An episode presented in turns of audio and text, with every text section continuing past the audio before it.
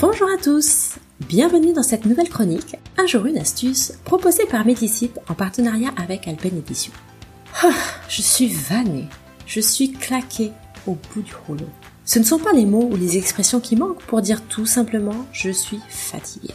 Un véritable problème de santé publique qui n'a rien d'anodin et qui a de nombreuses répercussions, tant sur la santé psychique que sur le bien-être psychologique.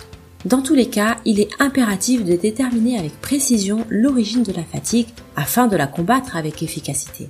Une bonne hygiène de vie, de bonnes habitudes alimentaires et la pratique raisonnable d'une activité physique vont vous aider. On trouve aussi des aides naturelles et efficaces. Diverses plantes, mais aussi quelques huiles essentielles de renom. Si des plantes telles que le ginseng ou la rhodiole, ou des huiles essentielles telles que le basilic et l'amande poivrée passent à juste titre pour être des vedettes du genre, elles ne sont pas les seules.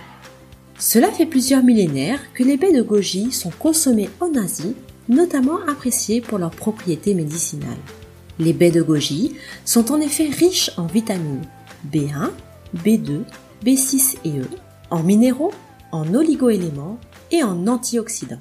En plus de renforcer les défenses immunitaires de l'organisme, de faire baisser la tension artérielle ou encore de soulager le foie, les baies de goji sont très utiles dans les cas de faiblesse immunitaire, de prévention des troubles oculaires et de fatigue. Le goji est par ailleurs une plante adaptogène, c'est-à-dire une plante augmentant la capacité du corps à s'adapter aux différents stress, quelle qu'en soit l'origine.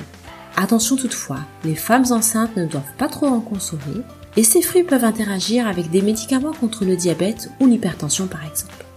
Vous trouverez d'autres conseils très pratiques dans le livre de Philippe Chavannes, Les antifatigues naturelles, paru aux éditions Alpen. Quant à moi, je vous donne rendez-vous lundi pour une nouvelle astuce.